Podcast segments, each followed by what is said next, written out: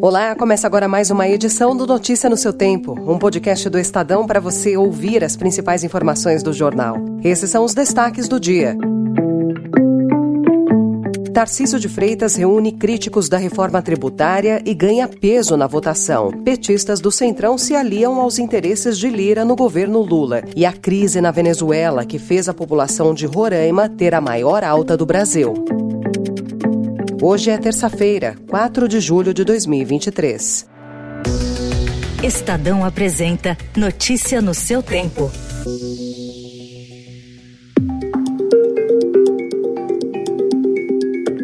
Na reta final das negociações para a votação da reforma tributária, o governador de São Paulo, Tarcísio de Freitas, desembarca hoje em Brasília para tentar alterar pontos do texto do relator na Câmara, Agnaldo Ribeiro. Os dois se reuniram durante quatro horas no sábado. No domingo, Tarcísio jantou com deputados federais paulistas e pediu que atuem por meio de emendas e destaques. Ele conta com o apoio de setores econômicos críticos à mudança, como de serviços, e também de governadores, como Romeu Zema e Cláudio Cláudio Castro. Na semana passada, Tarcísio de Freitas participou de um fórum jurídico em Lisboa. No evento, ele voltou a afirmar que a reforma tributária deve ser revista.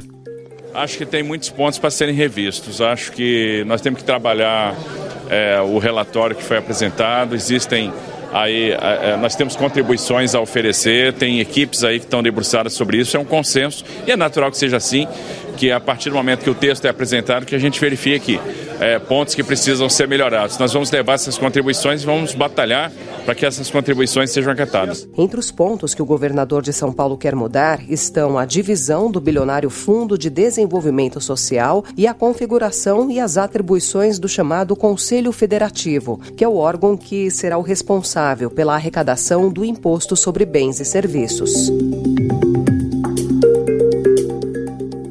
Em política, o Estadão também informa hoje que, em disputa permanente com o presidente Lula por poder, cargos e emendas, o presidente da Câmara, Arthur Lira, conta com um grupo de aliados fiéis dentro do PT. Os petistas do Centrão, como são conhecidos nos bastidores da casa, moldam a defesa do governo aos movimentos de Lira. A relação se estreitou quando líderes do PT trabalharam para o Palácio do Planalto apoiar a reeleição de Lira à presidência da Câmara em fevereiro desse ano. Ali lista inclui José Guimarães do Ceará, Washington Quaquá do Rio de Janeiro, Zé Neto da Bahia, Reginaldo Lopes de Minas Gerais e Zeca Dirceu do Paraná. Todos rejeitam o apelido e dizem que trabalham pela governabilidade de Lula. Em maio, o projeto do arcabouço fiscal expôs a atuação conjunta do presidente da Câmara e de deputados do PT. Lira, inclusive, agradeceu aos petistas pela aprovação do projeto.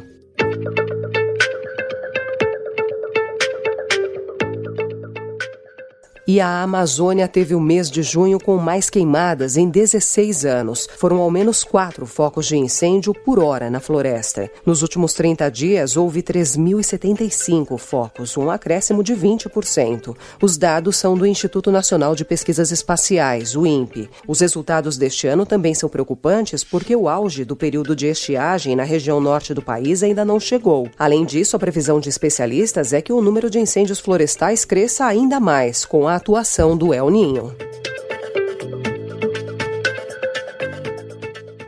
E em Roraima, a população do estado cresceu 41,2% nos últimos 12 anos, segundo os dados mais recentes do IBGE. A alta, que fez o total de habitantes pular de 450 mil para 636 mil no período, foi a maior proporcionalmente entre todos os estados brasileiros. Um fator foi decisivo para essa tendência: a migração venezuelana. A crise no país vizinho levou milhares de venezuelanos a deixarem a terra natal. O governador do estado Antônio Denário, cobrou maior apoio do governo federal nas ações para os imigrantes. Questionada ontem, a Casa Civil não respondeu até às 8 horas da noite.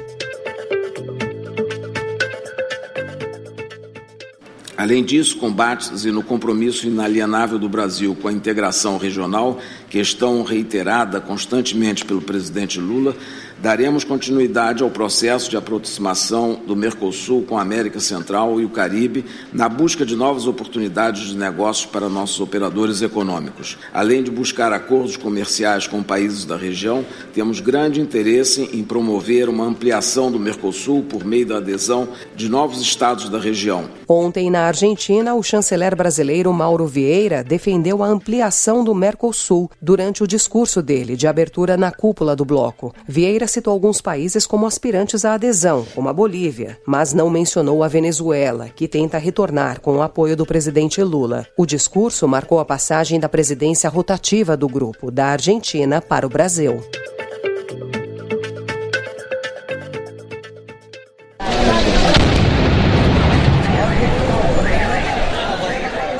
O exército de Israel lançou ontem a maior ofensiva militar contra a Cisjordânia em duas décadas, matando nove pessoas no território palestino. A operação combinou mais de mil soldados, blindados e ataques de drones. O governo israelense afirmou que os mortos na operação de ontem eram terroristas palestinos e o exército diz estar respondendo ao aumento de atentados cometidos por militantes palestinos. O presidente da autoridade palestina, Mahmoud Abbas, disse se tratar de um novo crime crime de guerra contra o seu povo indefeso. Notícia no seu tempo.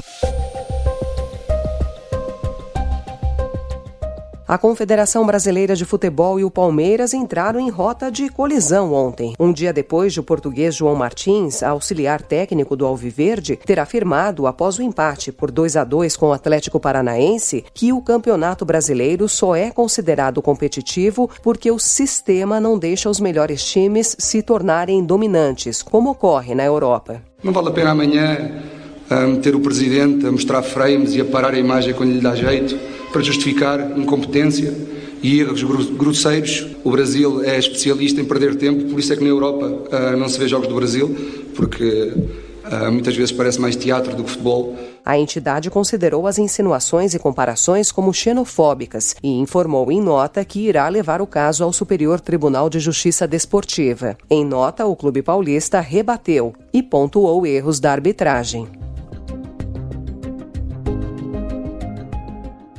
Os insultos racistas contra Vinícius Júnior na partida entre Valência e Real Madrid no dia 21 de maio pelo Campeonato Espanhol resultaram em uma mudança importante no combate à discriminação na Espanha. O Ministério do Interior do país determinou que as forças de segurança vão poder interromper partidas e até mesmo esvaziar um estádio quando houver casos de racismo e xenofobia.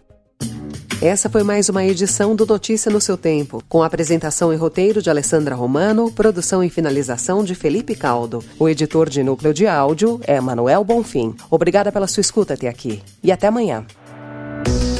Você ouviu Notícia no seu tempo.